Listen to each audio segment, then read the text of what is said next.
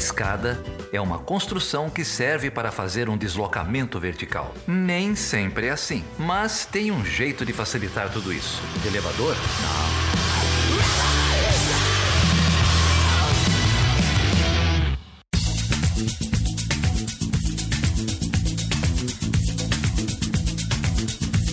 Sejam bem-vindas e bem-vindos a mais um Chutando a Escada. Eu sou a Débora Prado. E eu sou a Carol Pavese e é um prazer estar aqui com vocês hoje. É isso aí. Hoje a gente vai ter um papo aí muito bom com a Bruna de Lara para falar sobre mulheres e mídia, não é isso, Carol? Isso, mulheres e mídia. E a Bruna é um exemplo aí da juventude a ser seguida. A gente adorou conversar com ela.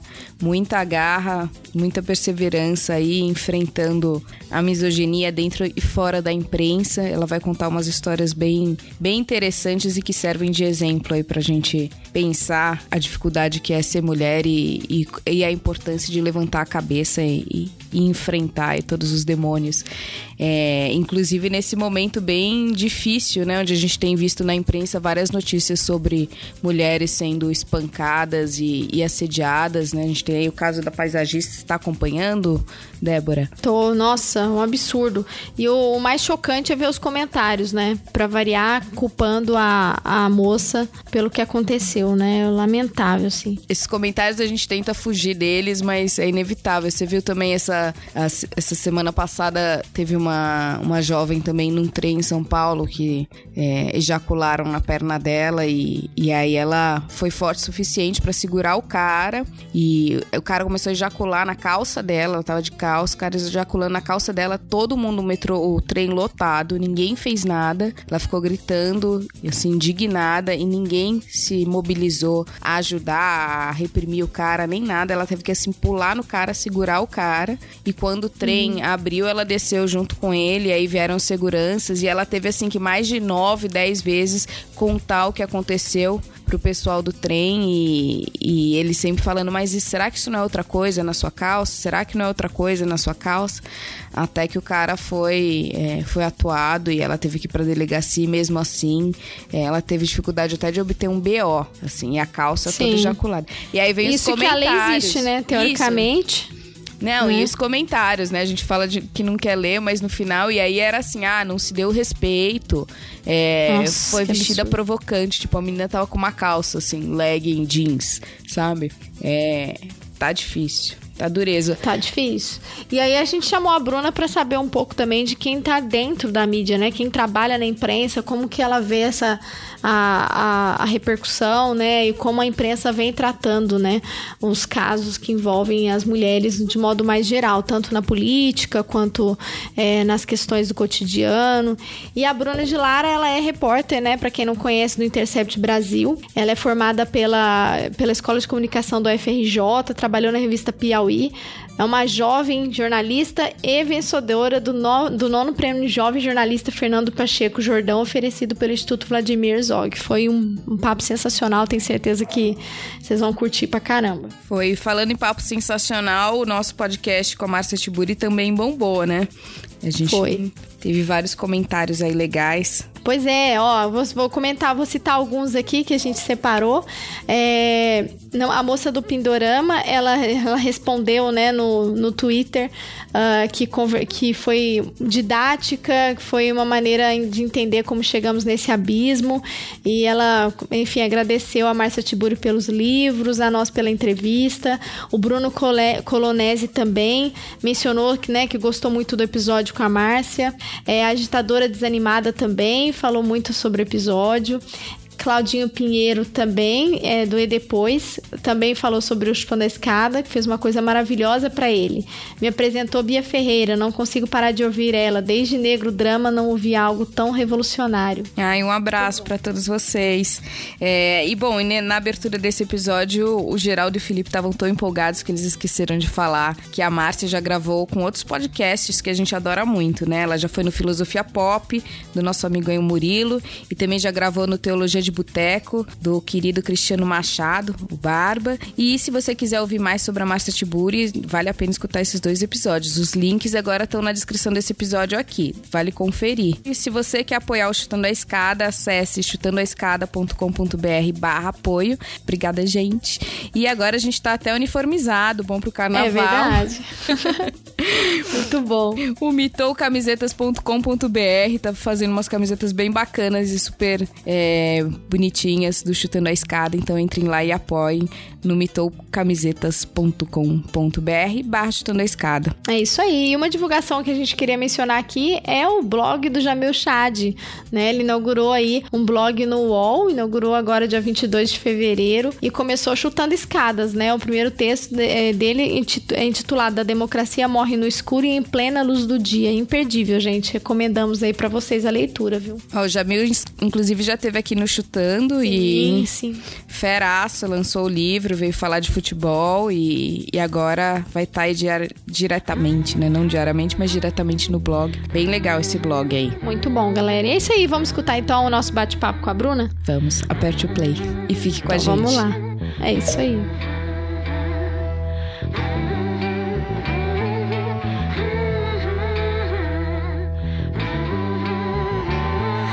De Janeiro, mais um caso de tentativa de feminicídio. Um homem de 27 anos espancou uma mulher logo no primeiro encontro. O agressor acabou sendo preso em flagrante. A vítima foi levada em estado grave para o hospital. As imagens feitas dentro do apartamento dão ideia da madrugada de terror. Essa é a vítima, Elaine Pérez Caparrós, antes das agressões. O agressor foi preso em flagrante por tentativa de feminicídio. A polícia entendeu que Vinícius espancou Elaine por ela ser mulher. Espancou Elaine por ela ser mulher. Espancou Elaine por ela ser mulher. Respeita as mina, porra. Diversão é um conceito diferente, onde todas as partes envolvidas consentem. Silêncio é um grito de socorro, escondido pela alma, pelo corpo, pelo que nunca foi dito. Ninguém viu, ninguém vê, ninguém quer saber. A dor é sua, a culpa não é sua, mas ninguém vai te dizer. E o cinismo obtuso daquele cara confuso, mas eu vou esclarecer. Abuso. Ela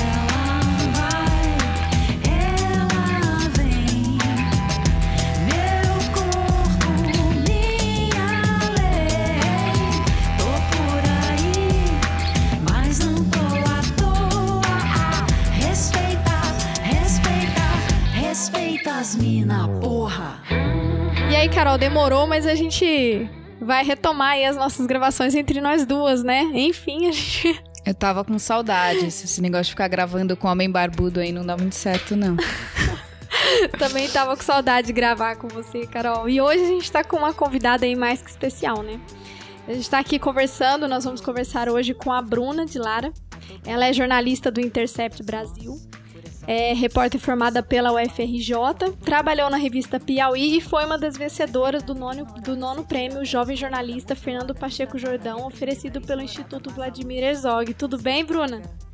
Oi, tudo bom, pessoal? Prazer ter você aqui, viu? Obrigada mesmo por você topar aí bater esse papo gente. Obrigadão pelo convite. E fala pra mim um pouquinho sobre essa sua trajetória, Bruna. Eu pisei numa redação pela primeira vez em agosto de 2017, foi quando eu trabalhei na Piauí como estagiária. Uh, eu ainda estava na faculdade na época, foi também quando eu ganhei esse prêmio que você comentou, que era um prêmio para estudante, né? E a ideia era você apresentar uma pauta que fosse relacionada à violência contra a mulher. E aí eu e um colega meu resolvemos falar sobre adolescentes que sofrem, é, sofrem violência em namoros e como elas estão desassistidas, tanto do ponto de vista do Estado, da escola e da família. Aí, enfim, eu trabalhei na Piauí até março do ano passado, depois fui para o Intercept já como repórter, não como estagiária. E aí lá minha cobertura tem sido muito focada em questão de gênero. Eu falo principalmente sobre violência contra a mulher, mas uh, a questão de gênero é o meu foco e às vezes também outras questões relacionadas a direitos humanos. E acho que é basicamente isso. Minha trajetória é um pouco curta, sou bem nova. Me fala uma coisa, é, é um desafio, né? Imagino que deve ser um desafio muito grande você discutir, fazer uma cobertura que envolve as questões de gênero na imprensa brasileira, né? Sim, felizmente no Intercept a gente tem um ambiente muito aberto a esse tipo de assunto. A gente tem duas editoras mulheres que são. Os editores homens também estão tá, é, bem conectados com essa agenda, mas eu trabalho mais diretamente com duas editoras mulheres, que são duas mulheres feministas, enfim. Então lá, para mim, sempre foi tranquilo pautar esse tipo de assunto. Mas eu lembro, por exemplo, que em 2015 eu participei de uma mesa sobre mídia e violência contra a mulher e uma das jornalistas presentes, a Juliana de Faria, do Think Olga, comentou que quando ela trabalhava em revista feminina, ela nunca conseguia pautar nada que fosse, digamos assim, socialmente relevante para as mulheres. Ela sugeria pauta sobre violência, sobre assédio, e os editores falavam: as, as nossas leitoras não querem saber disso. E para mim aquilo foi um choque. Eu estava ainda no, no início da faculdade quando isso aconteceu. E eu pensei, meu Deus, como é que eu vou lidar com esse mercado de trabalho, né? Porque como é que violência contra a mulher pode não ser um assunto que os editores acham interessante para mulheres? Mas eu acho que o cenário em geral mudou de lá para cá e eu tô num veículo que é especialmente aberto a esse tipo de assunto, felizmente. É, então, nos seus artigos e, e, e, nessa sua própria experiência, óbvio que você está num, num, lugar diferenciado, né? E, e, a Piauí também é uma revista diferenciada, também passou pela, pela Piauí, mas acho que a gente tem essa, por um lado, a gente tem claramente uma consolidação maior do feminismo como uma agenda política, como uma agenda é, social e como uma, uma camisa que as mulheres têm vestido mais, né, se identificado mais também, ou sentido mais a necessidade de, de manifestar isso. Mas a gente também tem um certo modismo por trás do feminismo, onde a gente tem algumas celebridades que vão lá e aí num evento especial é, se emperiquetam toda, mas colocam um adesivo, fazem uma tatuagem, alguma coisa simbolizando que elas são feministas, porque virou meio cool, assim, né? Descoladinho uh, se colocar como feminista, sem necessariamente elas exercerem isso ou ter um ativismo ou de fato serem feministas, né? É, você acha que essa abertura que você falou que você percebe que isso está mudando, principalmente nessas outras revistas mais mainstreams e, e, e de uma maior é, divulgação e talvez com mais orçamento também, mas você não acha que tem muito uma jogada de marketing por trás desse feminismo que a mídia é, aberta e essa mídia bem comercial tem abraçado? Acho que com certeza, assim. Eu acho que por enquanto a gente não consegue escapar disso, sabe? Mas eu não duvido também, eu não sou leitora de revista feminina. Eu leio mais jornal e eu vejo que a cobertura sobre violência contra a mulher, por exemplo, hoje é muito mais ampla do que ela era três anos atrás, não, quatro anos atrás, quando eu comecei a estudar esse tema. Então, eu acho que as questões relacionadas às mulheres estão encontrando mais espaço. Se a gente for falar do feminismo em si, eu acho que aí sim a gente corre muito mais o risco de, enfim, ter notícias que taxam essas cantoras que você comentou, por exemplo, de feministas, às vezes quando elas mesmas não se consideram feministas. E, enfim, o feminismo é tratado como algo cool, como você falou. Eu acho que isso está acontecendo muito mais do que no jornalismo, na propaganda. A gente vê que a palavra empoderamento, que de, assim, na origem é um conceito uh, relacionado à luta coletiva se transformou em você a, ir na loja de maquiagem mais próxima, se emperequetar e, enfim, a loja faz um, um comercial dizendo ah, as mulheres empoderadas, blá, blá, blá. Enfim, eu acho que existe sim um modismo e que a gente que é feminista precisa tomar cuidado para não cair nesse modismo, para não esquecer que feminismo é, apesar de a, esse empoderamento individual que é pregado hoje ser importante, ele é um primeiro passo para você conhecer um movimento que é um, um, movimento político. E eu acho que quando a mídia retrata o feminismo, em geral, a não ser quando está retratando um protesto de rua, por exemplo, ela foca mais nessa questão do empoderamento individual. E empoderamento individual é excelente, todo mundo precisa, mas não muda estrutura. E feminismo é sobre mudar estruturas, né? Não, a impressão, às vezes, que eu tenho, principalmente quando você vê anúncio de loja, tem, assim, umas coisas bem bizarras, né? Falando, ah, mulher poderosa, é, e fazendo essa alusão. Parece um pouco nos anos 90, e aí quem tem a minha idade vai lembrar, mas que era moda a camiseta do Che Guevara. Em qualquer lugar você via uma camiseta do Che Guevara, e aí você ia ter, sei lá, M Officer fazendo uma camiseta do Che Guevara. E as pessoas colocando aquilo como se fosse, assim, descolada e antissistema, né? É, e na verdade aquilo só foi engolido pelo sistema. E a impressão que eu tenho aqui da mídia é que ela tem trabalhado um pouco dessa, um pouco demasiadamente dessa forma, ou que também a publicidade e o marketing engoliram isso como mais uma para capitalizar em cima, né? Sim, a, o caso que você citou do Tchê é hoje em dia Frida Kahlo, né? Você vai em qualquer é. lugar, qualquer camelô tem alguma coisa da Frida Kahlo. Tem loja de grife fazendo camisa da Frida Kahlo. Uh, nesse texto que você comentou sobre, eu fiz um texto, foi, acho que o título era Como o feminismo de mercado engana você. Eu comentava como duas grifes criaram camisetas com coisas relacionadas a feminismo escritas em inglês e uma delas valia assim dois mil dólares, se eu não me engano. Então assim, que feminismo é esse que custa dois mil dólares, né? Então é, é um vestir a camisa literal, mas não simbólico. Então, enfim, a a mulher não entra de fato para a luta muitas vezes porque ela acha que aquilo ali é o suficiente. Então, enfim, eu vejo um lado bom e um lado negativo, né? O lado negativo é esse, é você a pessoa conhecer o feminismo através da mídia, mesmo que seja por modismo, é bom. Mas uhum. se ela achar que o feminismo acaba ali, é ruim. Então, o ideal é, assim, assim, eu falo isso no texto, né? Ninguém entra no feminismo normalmente lendo o segundo sexo. A gente tem que começar de algum lugar, e, em geral é de algum lugar né, mais compreensível na nossa realidade, né, menos teórico. Então é bom que a mídia esteja falando mais de feminismo, mesmo que seja esse feminismo uh, de mercado, né, enlatado, para que as mulheres conheçam e desmistifiquem o feminismo, né? Para a gente quebrar tabus muito bobos que ainda existem, que lá desde 1800 até agora a gente ouve, né? Ah, mulher odeia homem, mulher feminista odeia homem, não se depila, bababá. Eu acho que essas bobagens a, a mídia está conseguindo quebrar por estar tá falando muito de feminismo.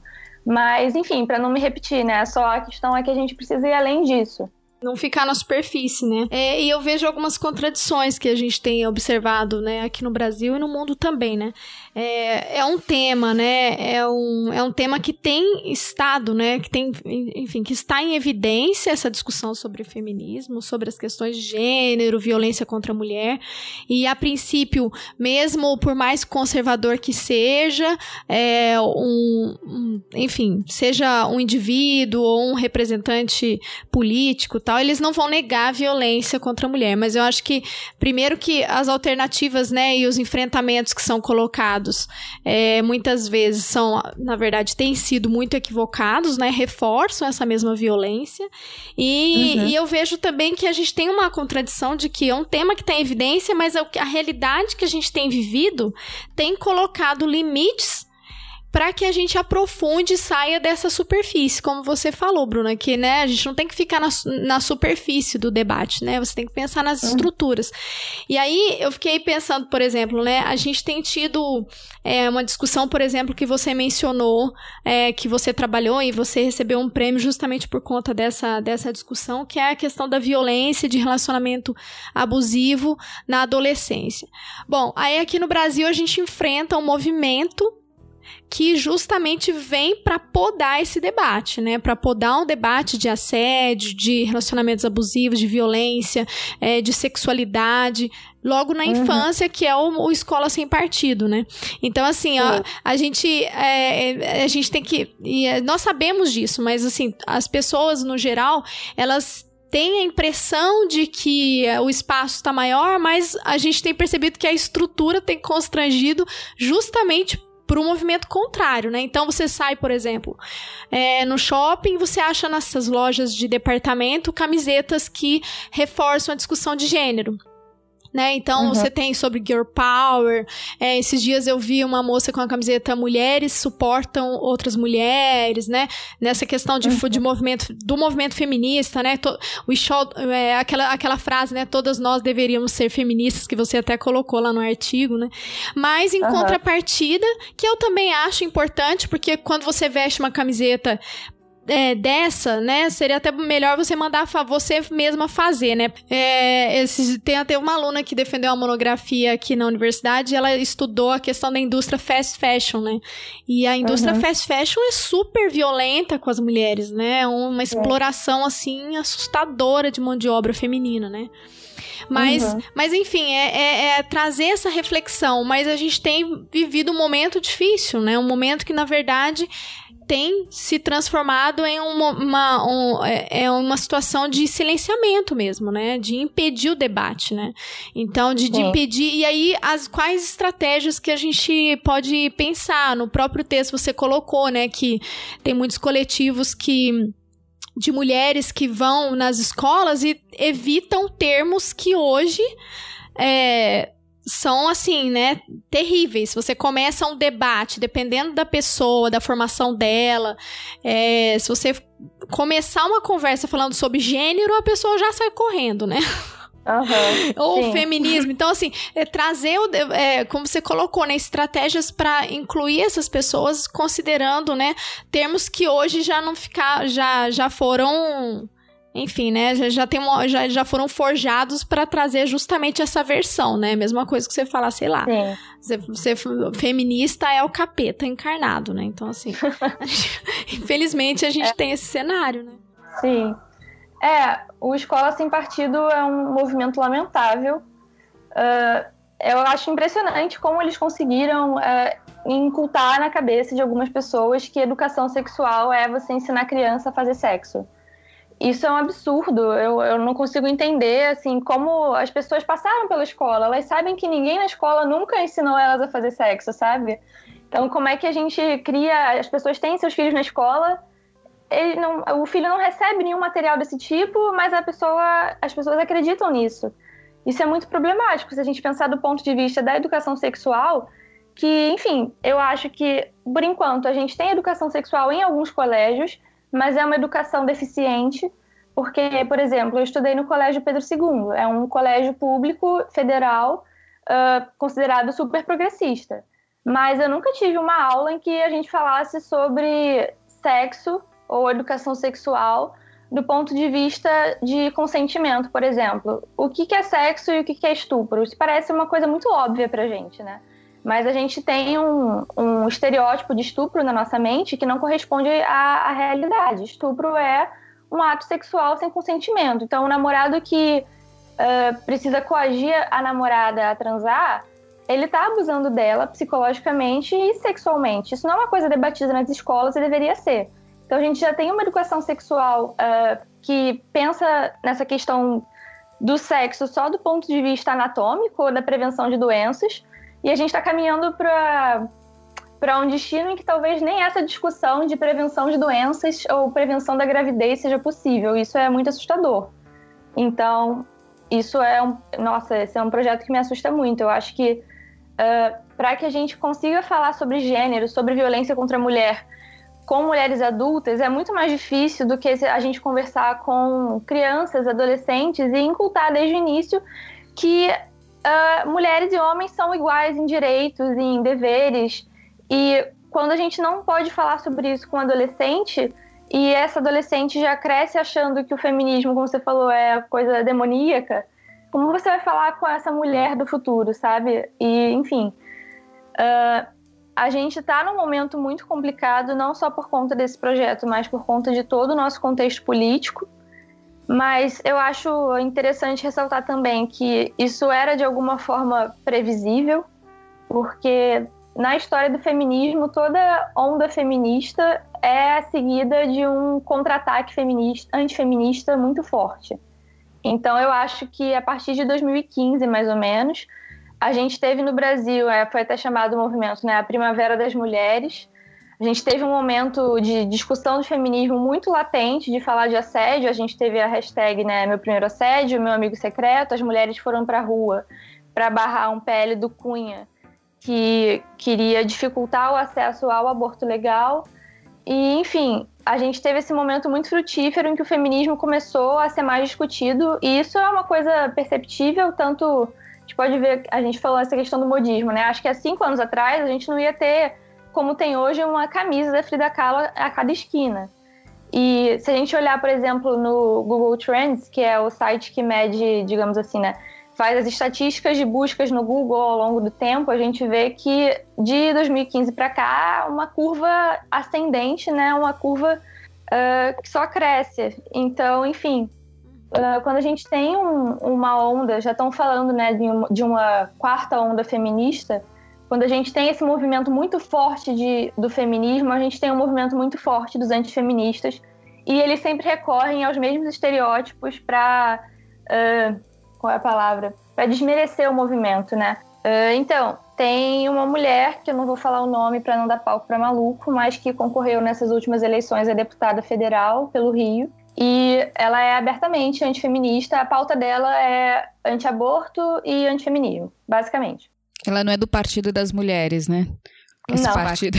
não, é que não tem mulheres, inclusive, né? É o partido anti-mulheres, é. Não, ela não é desse partido. Uh, mas poderia ser, né? E, enfim, ela fala, tipo, ah, eu não acredito em empoderamento, eu acredito em empoderar. Como é? Eu nem sei falar, empoderar armamento, porque ela é a favor do porte de arma para mulheres, enfim. E a gente tem também, teve imagens que correram no Facebook e no Twitter durante as eleições, de tipo a Janaína Pascoal, uh, toda arrumadinha, de terninho amarelo, e alguém começando, tipo, ah, isso sim, é uma feminista, uma mulher independente, bababá. Então agora a gente tem também essa coisa de muita gente abertamente nega o feminismo. Né, quando eu falo muita gente, eu estou falando de atores políticos, mas existem outros que se apropriam da, das nossas pautas e dos nossos conceitos para pregar o antifeminismo. E isso é interessante também, né? Então, uh, no texto que você comentou, é isso. Eu acho que como que a gente vence essa onda antifeminista, que agora compli é, complicou, porque não é só uma onda uh, na sociedade, é uma... os antifeministas estão no poder, né? O presidente disse já quem ensina sexo para criança é papai e mamãe, ou seja, ele é abertamente a favor do escola sem partido. Ele, obviamente, é um homem machista, racista, a gente não precisa é, se aprofundar nisso, porque acho que já é uma coisa dada, e quem não enxerga isso, acho que não vai enxergar com esse podcast. Mas, enfim, como que a gente lida com isso quando os antifeministas estão literalmente no poder e estão usando né, do, desse poder para podar a discussão nas escolas, por exemplo? É uma parada muito complicada. Uh, a gente precisa adaptar nossa linguagem para falar com as pessoas. Uh, eu fiz uma entrevista com a Gabriela Moura, que é do Não Me Calo. Uh, eu fiz parte do Não Me Calo por um tempo, por dois anos e meio, eu acho. Enfim, esse, no final do ano passado eu entrevistei ela para falar sobre essa questão das pautas identitárias, porque muita gente estava falando que ah, o feminismo, o movimento negro, o foco da esquerda nisso foi o que fez a esquerda perder as eleições. Então, os movimentos identitários foram meio bode expiatório, sabe? E aí eu fui conversar com ela, tipo, você concorda com isso? Ou então, qual você acha que é o problema? O que, que deu errado, né? E aí ela falou uma coisa muito direta que a gente usou de, de título, que foi a, a direita conseguiu se comunicar com as classes populares e a esquerda se fudeu. é isso. A gente precisa adaptar nosso discurso. Eu acho que tem um exemplo agora, enfim, já tem uns meses isso, quando aquela youtuber, a Kéfera, foi no encontro com a Fátima e ela começou a soltar um monte de termos para falar com um homem que claramente não entendia nada de feminismo. E para explicar o feminismo para ele, ela falou sobre mansplaining, é, enfim, um monte de termo em inglês que para a gente é de uso corrente, mas que para as pessoas que não conhecem o feminismo, obviamente não é. Então, como é que você chega para alguém que não conhece o feminismo e está soltando um monte de termo em inglês, ou até termos em português, tipo patriarcado, uh, enfim, as pessoas não sabem o que são esses conceitos. A gente precisa falar com as pessoas sobre coisas da vivência delas. Por exemplo, se a gente fala de violência contra a mulher, é algo com que as mulheres conseguem se identificar, porque todo mundo conhece uma mulher que foi vítima de violência, sabe? Olhe dentro dos meus olhos, olhe bem pra minha cara. Você vê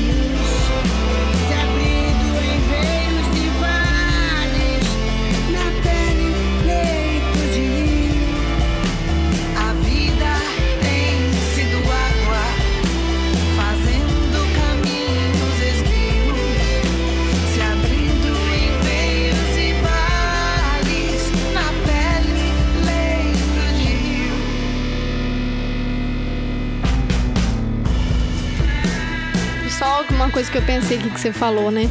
Na verdade, as pessoas não sabem dar nome, mas elas certamente enfrentam essas mesmas situações, né? Sim, e eu, pessoalmente, eu sou muito a favor de dar o nome certo às coisas. Então, me incomoda um pouco a gente ter que desviar da palavra feminismo, por exemplo, para falar com as mulheres, porque eu acho que esse é um conceito que a gente precisa disputar, sabe?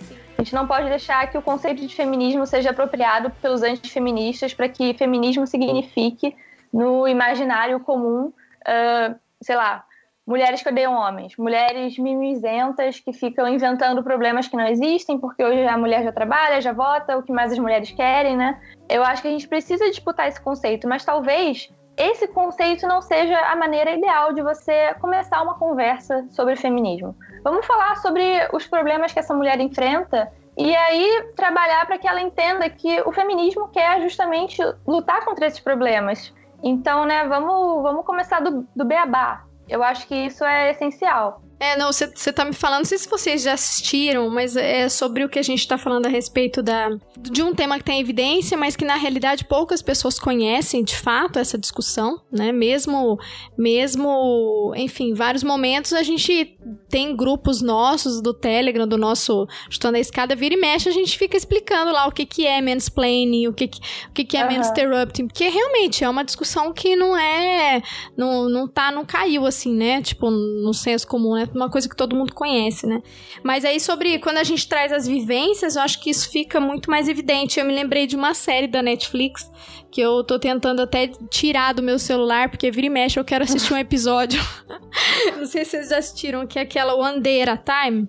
É sobre uma família cubana nos Estados Unidos. E aí uhum. tem um pouco essa visão de que é, quem foi para Cuba de fato conseguiu a liberdade. Então tem esse, essa questão aí.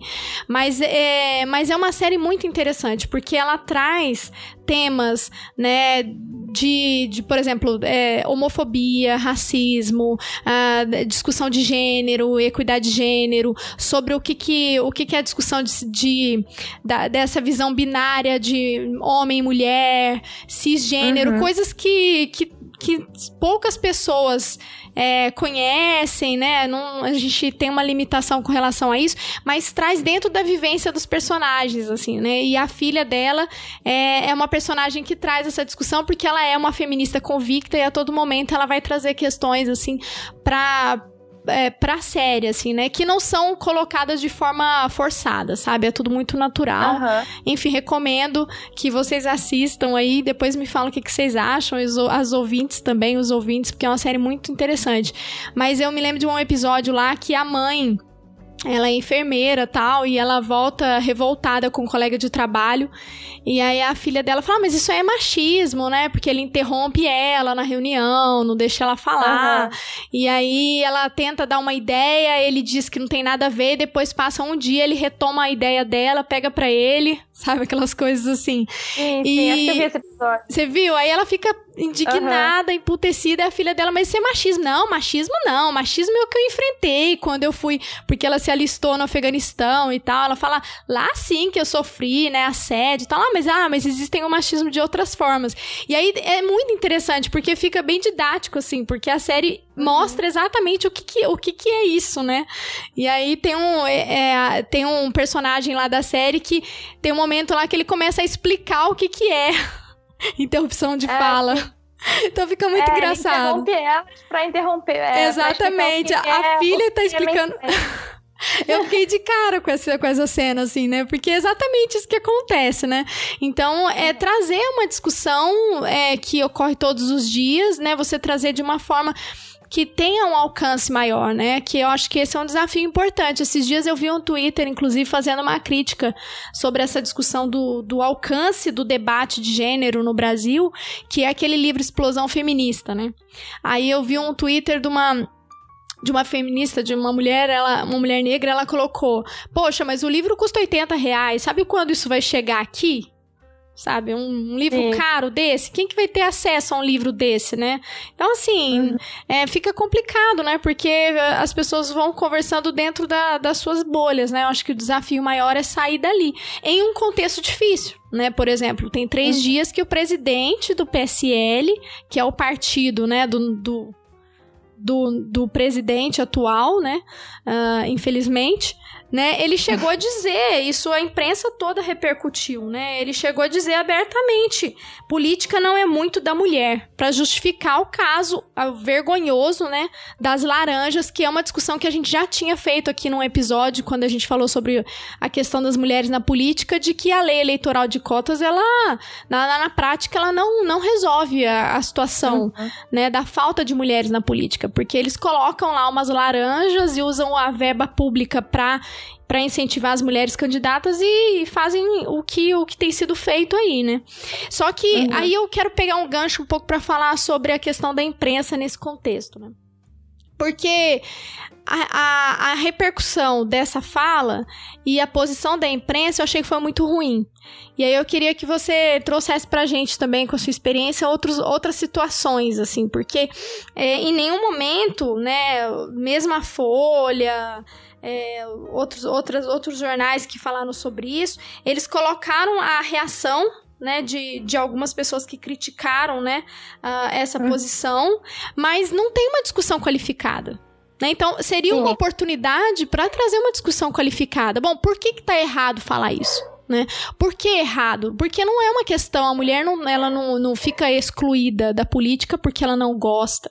É justamente uhum. porque ela não tem nenhuma oportunidade para participar dali. A gente tem toda uma estrutura que limita a mulher, né? E aí, uhum. é, só que eu, eu vejo que a imprensa, ela não não, qualifica, não pega essa oportunidade para transformá-los num debate importante para a sociedade, né?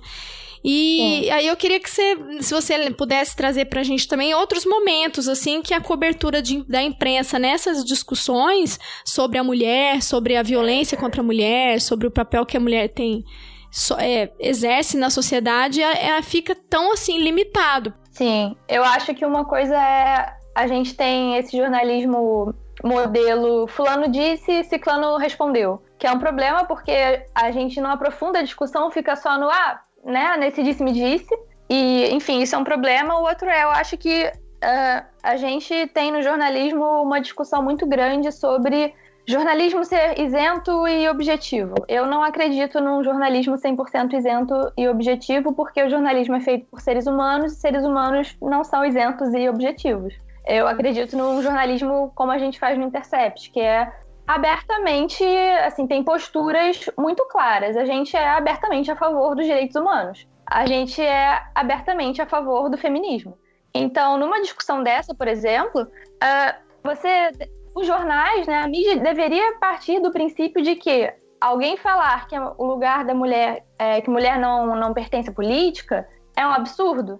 Isso devia ser tratado dessa forma, e não como, ah, fulano tem essa opinião, mas ciclano é contra essa opinião. Porque isso não devia ser uma questão de opinião, isso devia, devia ser um fato dado, né? Nossa, que absurdo. Seria como se ele dissesse, sei lá, o céu é verde. É um consenso que o céu não é verde, né? Então, se alguém dissesse o céu é verde, o jornal poderia, com toda firmeza, afirmar o céu é azul. Sem precisar recorrer a um especialista para isso, porque é um consenso de que o céu é azul e que quem tá falando que o céu é verde, sem entrar aí, né? Claro que eu, talvez eu pense agora que eu entrei numa questão de daltonismo e tal, né? Mas, enfim, vamos se ater ao exemplo. É, a gente não precisa de um especialista para falar isso, porque é um fato da realidade e o jornal não teria, digamos assim, receio de dizer o céu é azul.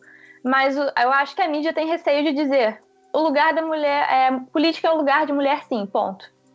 Eu acho que a gente tem uma mídia que tem medo disso, porque isso é visto como tomar posição, e tomar posição no jornalismo ainda é uma coisa que é mal vista.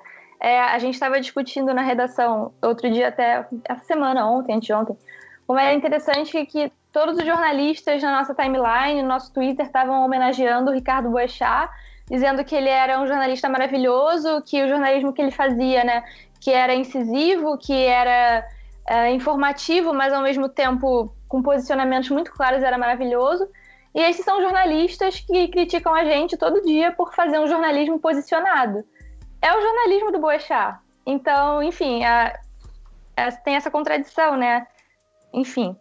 Mas pegando outros exemplos que você pediu, eu lembrei de um que a gente chegou a abordar no Intercept, que foi no ano passado a questão do assédio na Copa. Que a gente teve lá os brasileiros que assediaram mulheres na Rússia e eu primeiro a, o primeiro texto que a gente deu sobre isso foi quando a gente descobriu a identidade de um dos agressores daquele vídeo do Buceta Rosa. E aí a gente teve a discussão: a gente vai escrever buceta? E aí eu falei: vamos, qual o problema de escrever buceta? Aí a gente, não, vamos, né? Vamos. Aí beleza, saiu lá o texto escrito buceta. Aí em seguida, tipo, eu dei uma olhada na cobertura em geral sobre aquele caso e Cara, era impressionante. Tipo, as pessoas botavam buceta ou com um monte de asterístico, ou elas escreviam, tipo, órgão reprodutivo feminino, palavras assim que a gente nunca usaria na realidade, na vida real, né? E elas colocavam o vídeo na íntegra dos homens gritando buceta rosa, sem colocar, né, sem censurar a parte em que eles falam buceta rosa, sem botar aquele sonzinho de pi por cima, sabe? Então eu fiquei pensando, caramba, a buceta é uma palavra de uso corrente. E, assim, você não tem um, um bom sinônimo para buceta, porque vagina não é buceta, clitóris não é buceta, buceta é tudo, né? então, assim, como é, a imprensa tinha que se virar uhum. nos 30 para falar buceta sem falar buceta e terminou com palavras esquisitíssimas, tipo órgão reprodutivo feminino, que é assim, quem fala isso, né? E então eu refleti, tipo, nossa, eles colocam o vídeo dos homens dizendo isso, então tudo bem, o problema não é a palavra em si, porque quando os homens falam, eles deixam lá na íntegra. E aí, como é que é isso, né? Tipo, a gente. Os homens usaram a palavra buceta ali num contexto claro de violência, mas para falar de buceta num contexto que seja para criticar essa violência, não pode? Como é isso?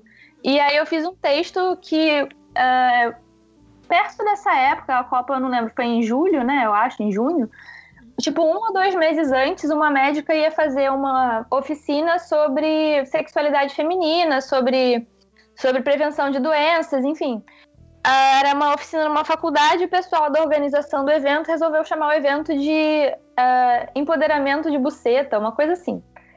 E aí o evento, agora não lembro se ele chegou a ser cancelado, mas as pessoas fizeram assim um movimento na internet fortíssimo contra o evento e a médica sofreu ataques muito, muito fortes. Que tipo de médica participa de uma oficina que tem esse nome? Como é que a médica vai falar de buceta, né? Como é que uma ginecologista vai falar de buceta, né, gente? Que absurdo. Enfim. E aí, é, então, para falar de sexualidade feminina, a gente não pode usar a palavra buceta. Mas quando ela, a palavra buceta é usada para constranger uma mulher, tudo bem, a mídia veicula. Então, isso eu achei interessante, sabe? Como, sei lá, esse medo de usar a palavra, que é de novo que eu falei, né? O, o medo de, de dar o um nome às coisas.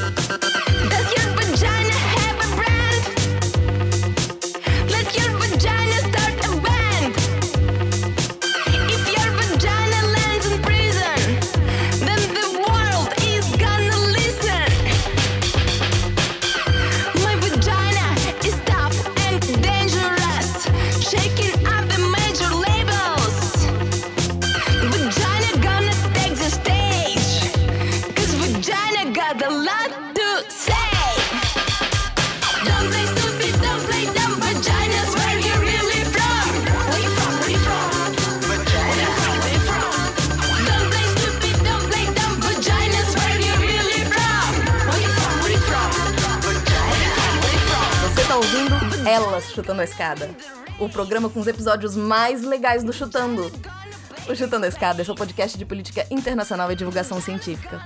E aqui é a Debbie Cabral e eu apoio o Chutando, porque eu acredito na necessidade de chutar escadas para construir um mundo melhor. Mas o cast precisa de mais apoiadores para continuar dando chutes como esse. Para saber mais e participar do nosso grupo de apoiadores, acesse www.chutandoaescada.com.br/apoio.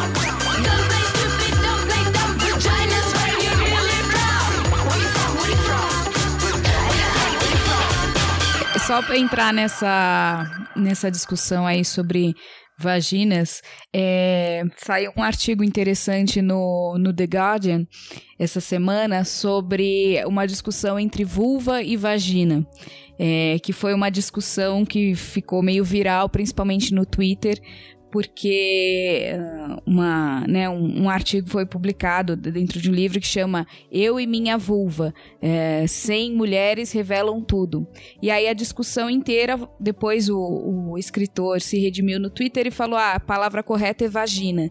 E aí foi toda uma discussão sobre o que era o ideal, se falar vagina ou se falar vulva.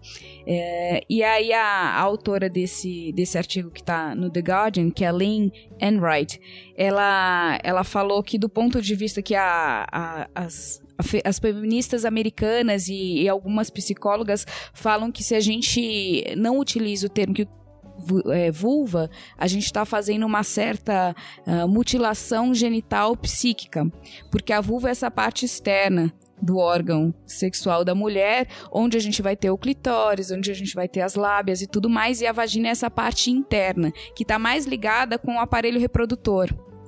Então, quando a gente usa o termo vagina, a gente está se referindo mais a essa parte reprodutora da mulher, principalmente numa relação é, heterossexual. E que vulva não, é a parte mais externa e a pra, parte mais prazerosa também, de, é, de certa forma, né?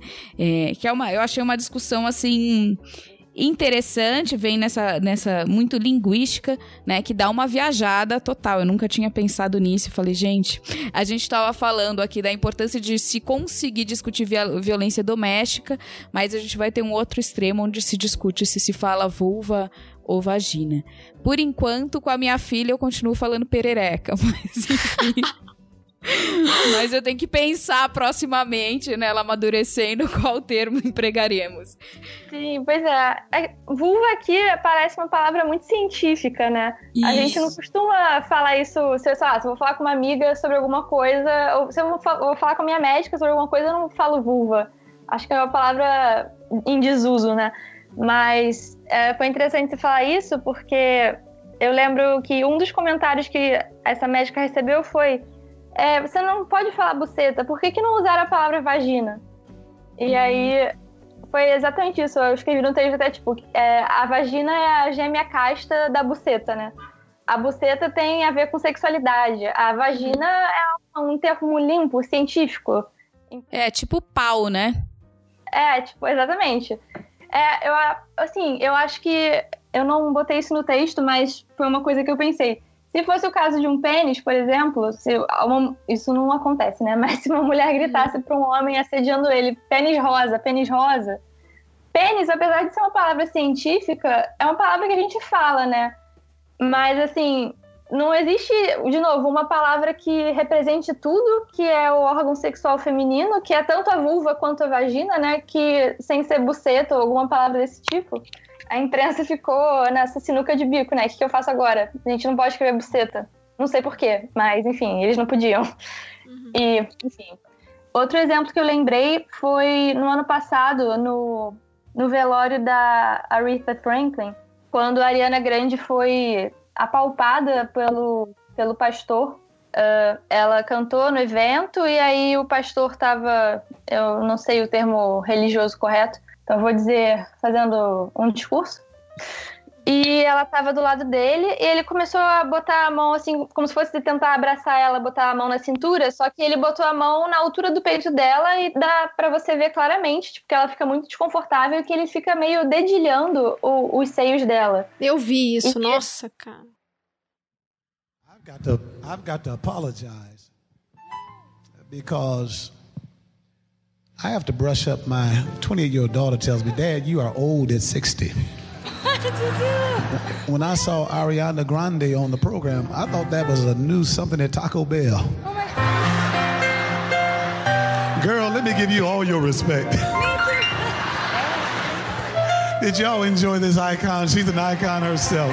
Come on, make her feel loved in Greater Grace Temple, of the city of David. Sim, foi uma coisa. Como é que um homem faz isso no funeral? Evento... Não.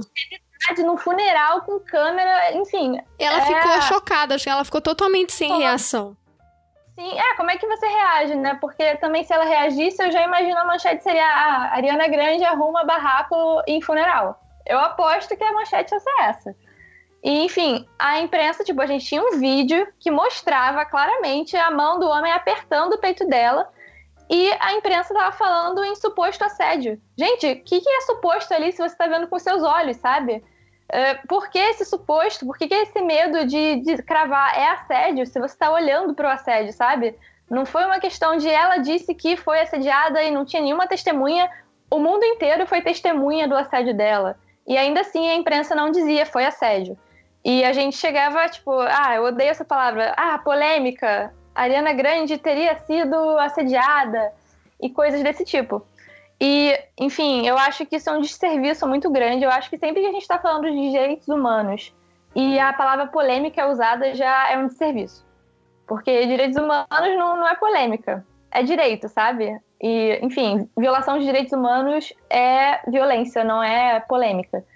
Mas eu acho que a imprensa tem muito medo de se posicionar. Eu acho que é isso, esse suposto. Claro, a gente tem às vezes uma questão jurídica, né, de botar um suposto para não receber um processo e tal. Mas claramente não era o caso, né? O, o pastor não ia processar nenhum veículo brasileiro que falasse de assédio.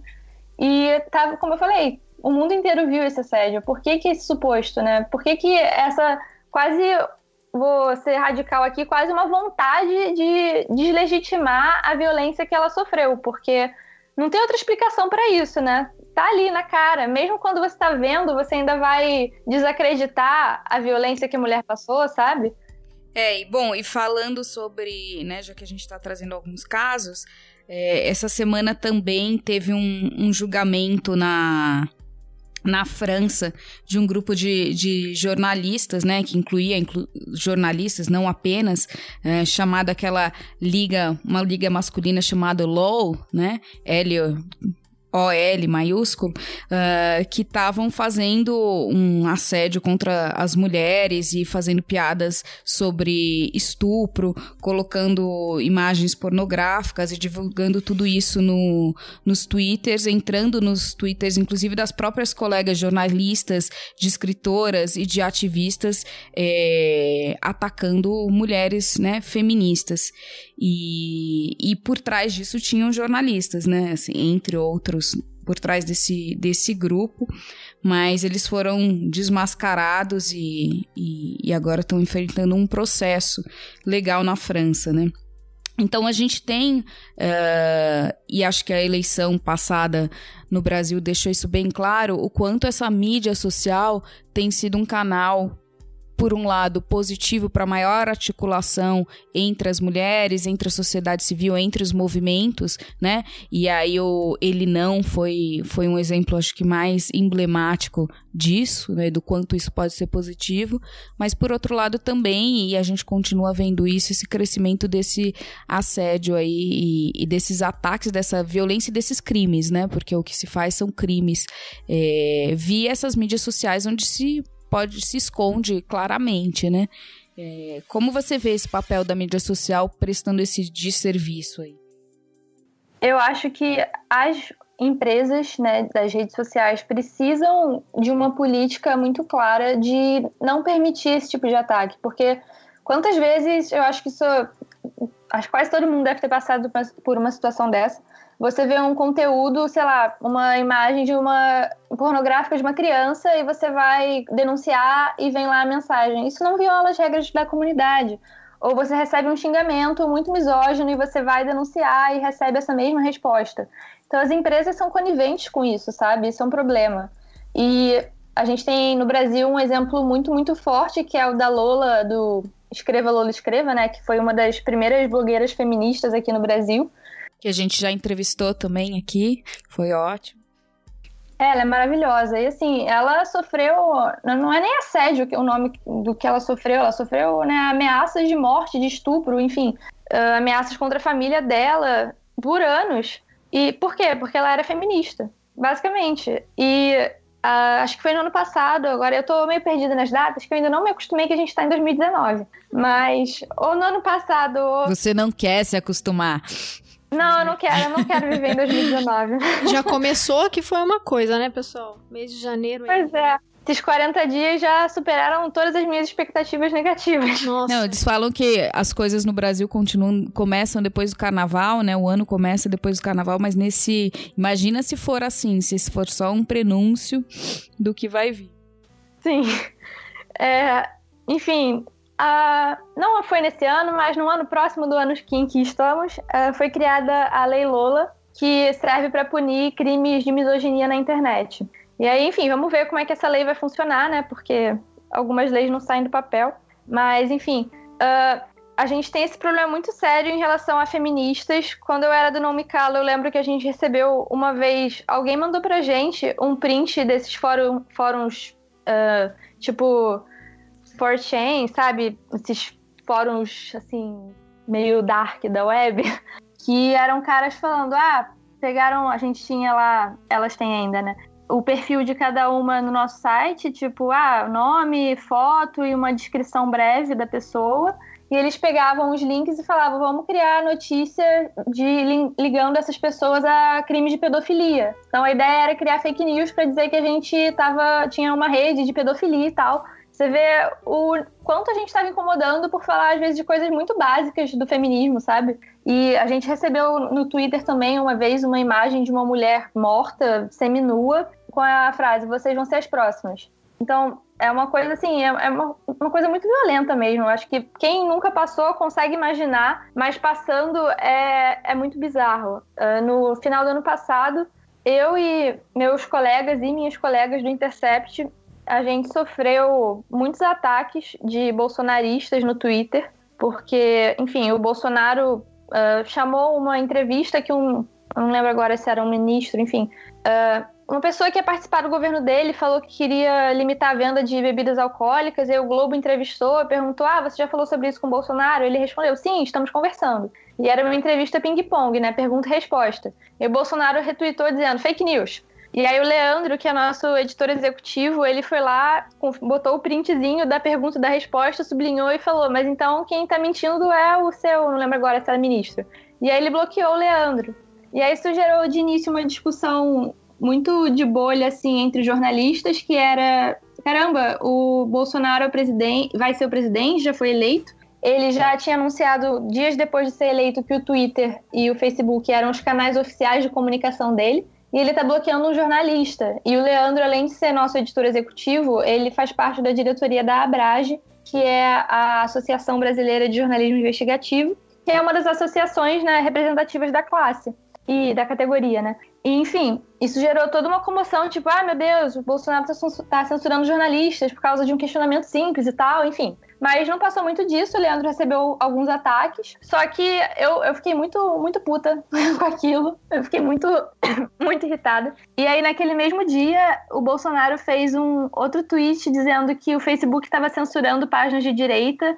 E ah, a liberdade de expressão é um dos maiores pilares da democracia e tal. Aí eu fui lá e comentei curioso o senhor comentar isso, né? No mesmo dia em que bloqueou um jornalista por causa de um questionamento simples, que papelão. E aí ele me bloqueou.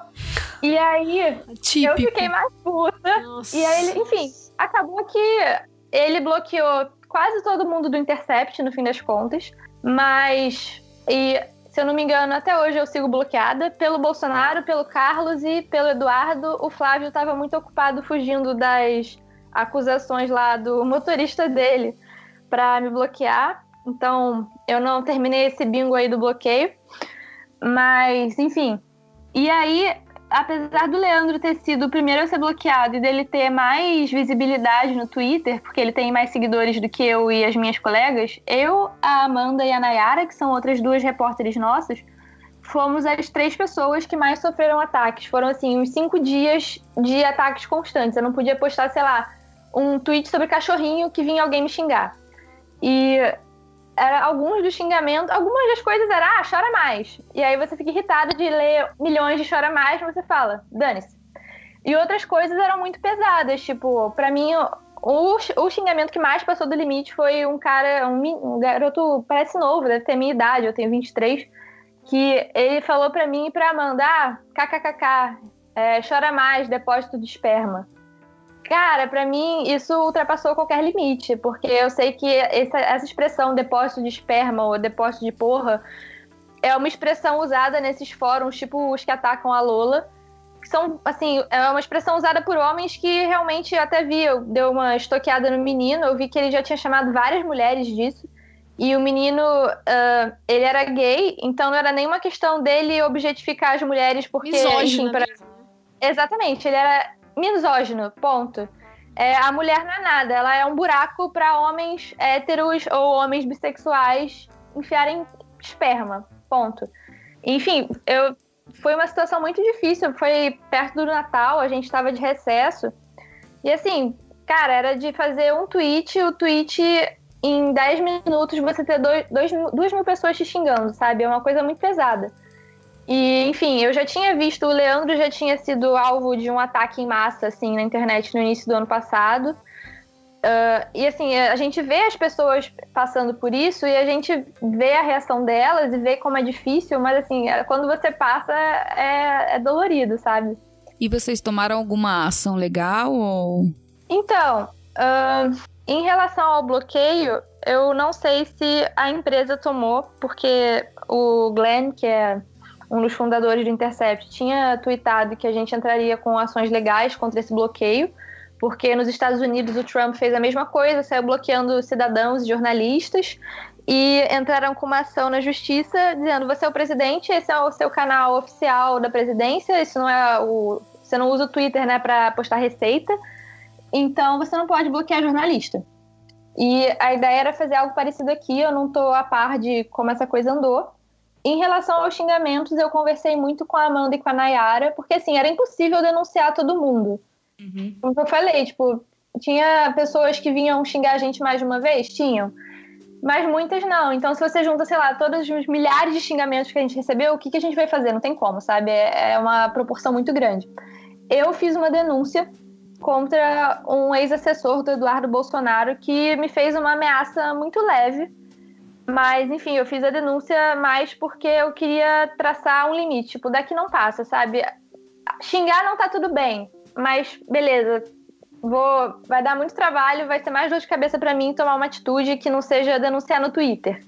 Mas ameaçar, mesmo que de leve, ultrapassou os limites, sabe? Uh, ele, enfim, ele era uma das pessoas que estavam desde o primeiro dia do bloqueio xingando a mim e as minhas colegas ele chamava, ele tinha uma expressão que eu achei, eu tinha até simpatizado com ele porque ele me xingou de uma forma muito criativa. Ele falou que eu parecia uma pessoa malandra de lupanar de baixo custo, o que se traduz em puta barata. Mas ele foi muito criativo, eu achei simpático. Mas enfim, ele era uma das pessoas que passou dias xingando a gente, e aí um cara me deu um toque, tipo, ah, você tá sabendo que ele é ex-assessor do. que ele é assessor do Eduardo Bolsonaro. Aí eu falei, não, não sabia. Aí eu dei uma pesquisada, achei ele não era mais assessor, era, ele foi exonerado em 2017, se eu não me engano. Mas eu achei lá, tipo, no Diário Oficial a nomeação e a exoneração dele, e no Facebook dele, o Facebook era ou é aberto, tinha várias fotos dele com toda a família Bolsonaro.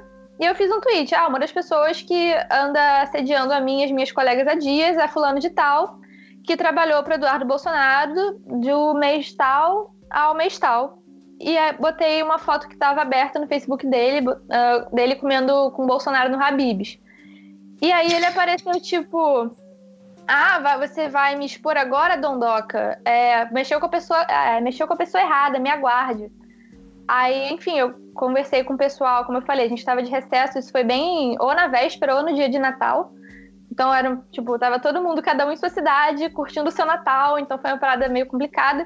Mas eu conversei com os meus editores, eles falaram, cara, faz um tweet aí para registrar, tira um print, para falar, ó, fulano me ameaçou, para isso ficar registrado, e se você quiser, faz um registro na delegacia para ficar registrado mesmo, sabe? Aí eu fui na delegacia especializada e o delegado falou que não poderia fazer o BO por ameaça, porque criminalmente uma ameaça seria se ele me falasse, eu vou fazer X e não essa me aguarde. Então ele falou: você pode fazer um BO por injúria. Aí eu perguntei, tá, e se isso for para frente, o que que dá? Porque eu também, uh, enfim, eu sou uma pessoa crítica ao encarceramento e eu não queria que o cara fosse preso por causa disso, por causa de um tweet, sabe? Eu acho, enfim, isso é uma outra discussão, mas eu pessoalmente não me sentiria confortável denunciando o cara se eu soubesse que havia chance, mesmo que mínima, dele ser preso por causa disso. Ele falou: ah, o máximo que vai acontecer é ele precisar prestar serviço comunitário. Eu falei: ah, então ótimo, maravilha. A comunidade está precisando de serviços. Aí, enfim, eu fiz o BO e acho que não andou, não, ninguém me deu notícia mais. It's not okay to be gay, well, I think you're just evil. You're just some racist who can't tie my laces. Your point of view is medieval.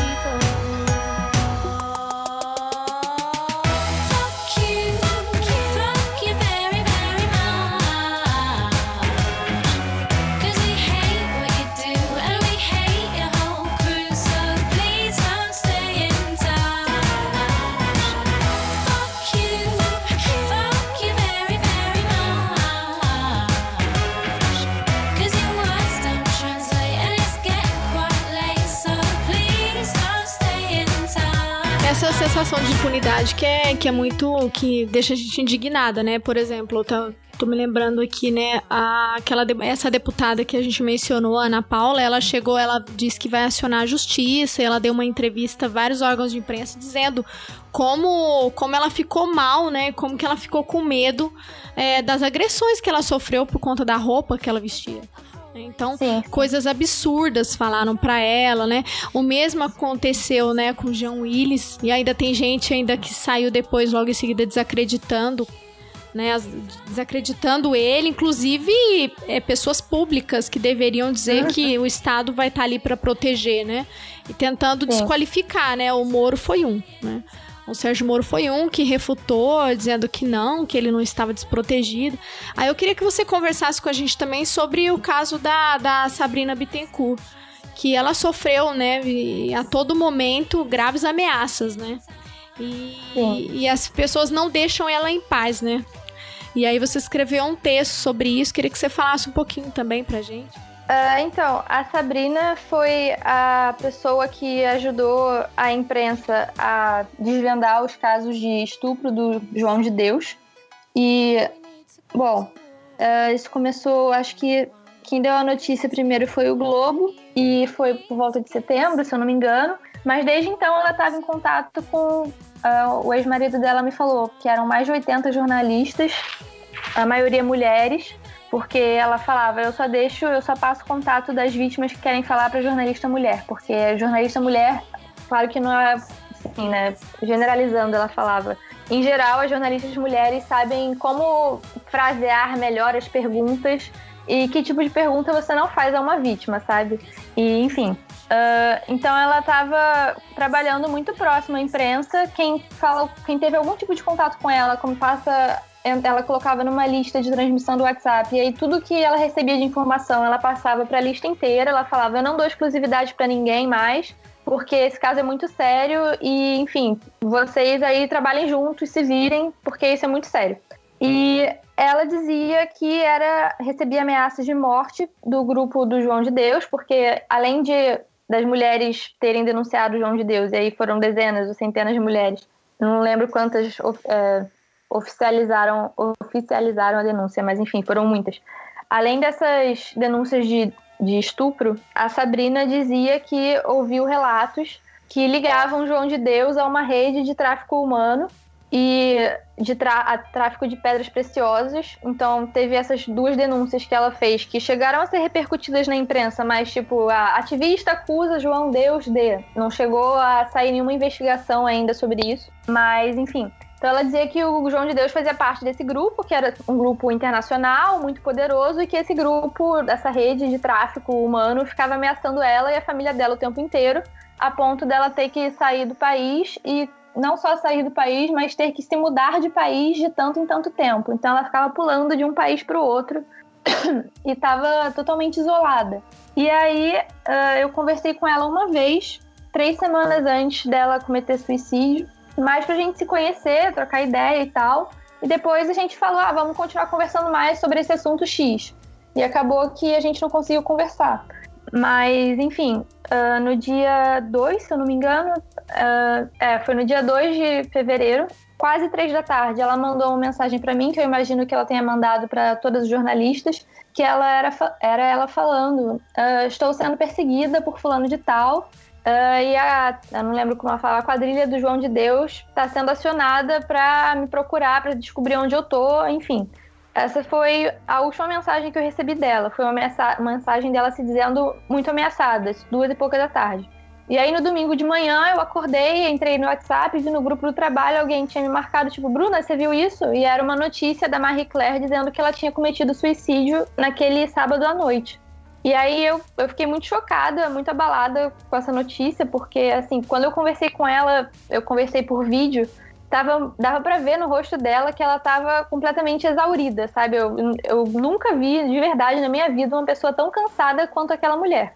E ela era uma sobrevivente de abuso também. Então, imagina você ter que pular de país para país porque você está sendo ameaçada, sua família está sendo ameaçada, você está completamente isolada das pessoas que você ama, fora da sua cultura, enfim. E recebendo diariamente várias denúncias de abuso sexual, sendo você uma vítima de abuso sexual. Uma coisa muito pesada, né? E aí ela saiu a notícia do suicídio. E aí no domingo todos os veículos cravaram. Sabrina Bittencourt, que ajudou a desvendar, é, não lembro como chamaram, caso João de Deus, comete suicídio.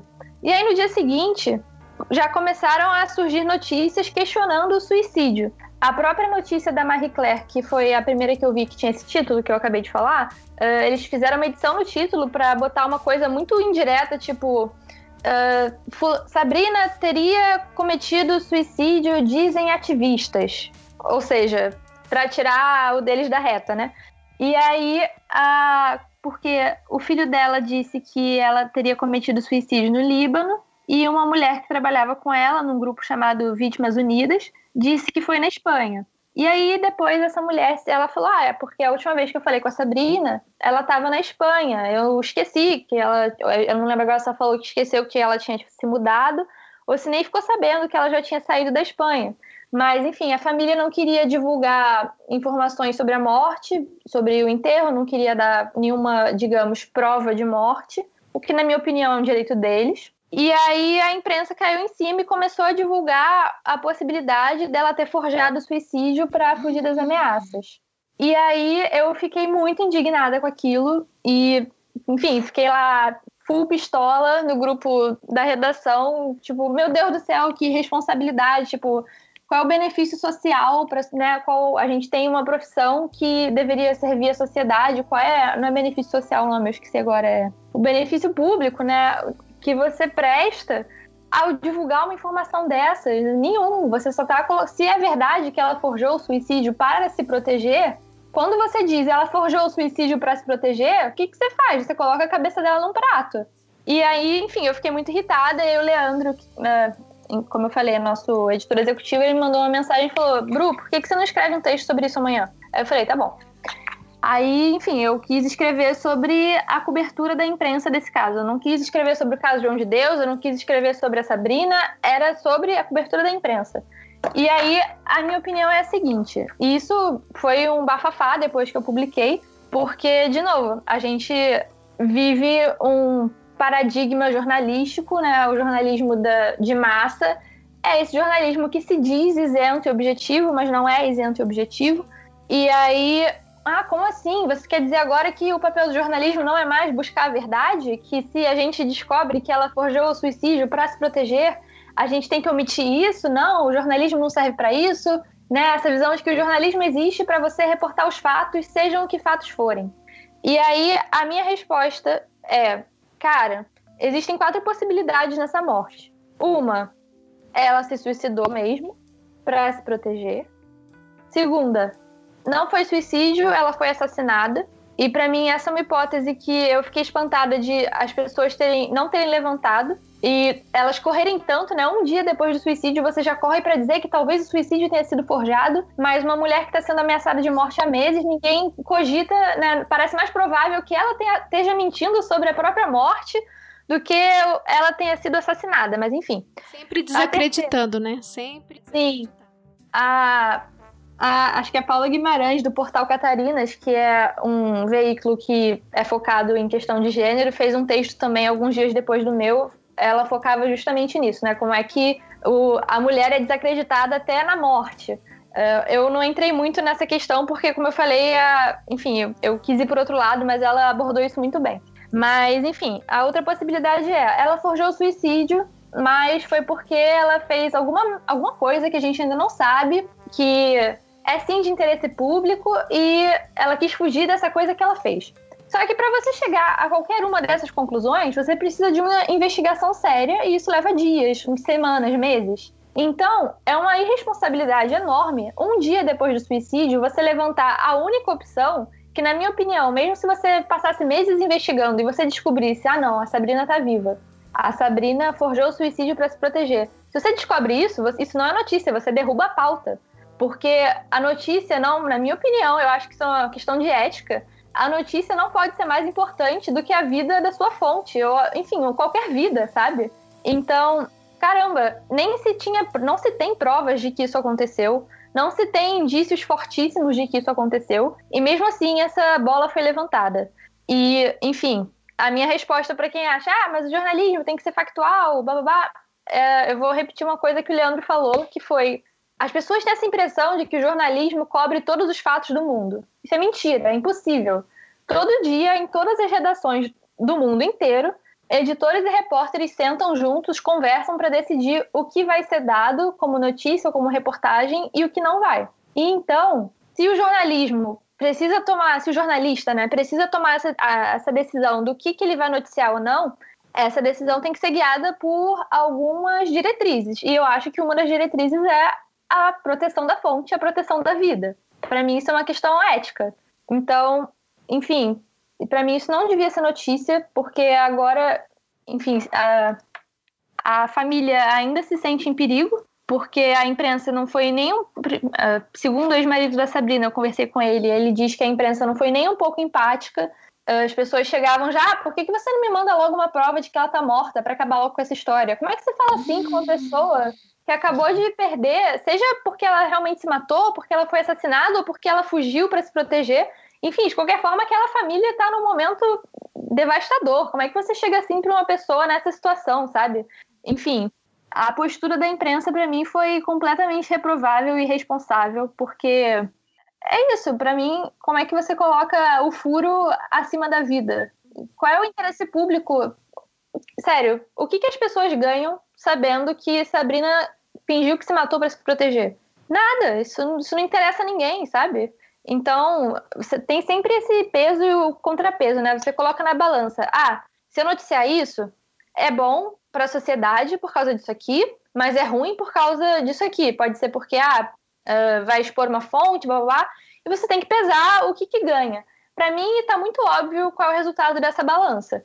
Então, acho que a gente pode olhar. Eu acho que isso vai além da questão de gênero, da cobertura de gênero, uh, porque é uma questão, uma, uma discussão maior sobre o tipo de jornalismo que se faz numa situação dessas, mas perpassa também a questão de gênero justamente por essa questão que você levantou e que eu falei que a Paula levantou, a Paula do Portal Catarinas, que é o fato de que até na morte a mulher é desacreditada.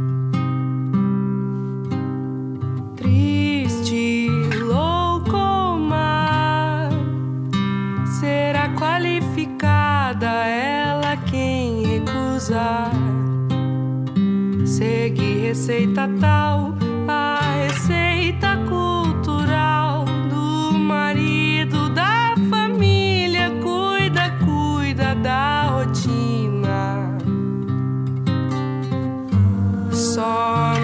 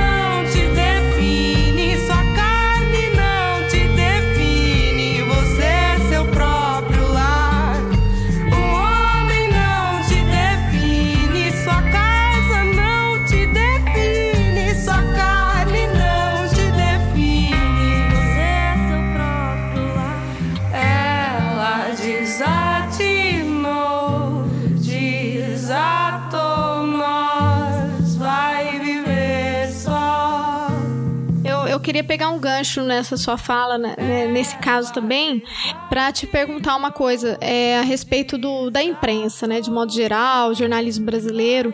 É, Eu acho que, se você concorda comigo, eu queria que você me falasse também. Você tinha comentado sobre a pesquisa da Gênero e Número, né?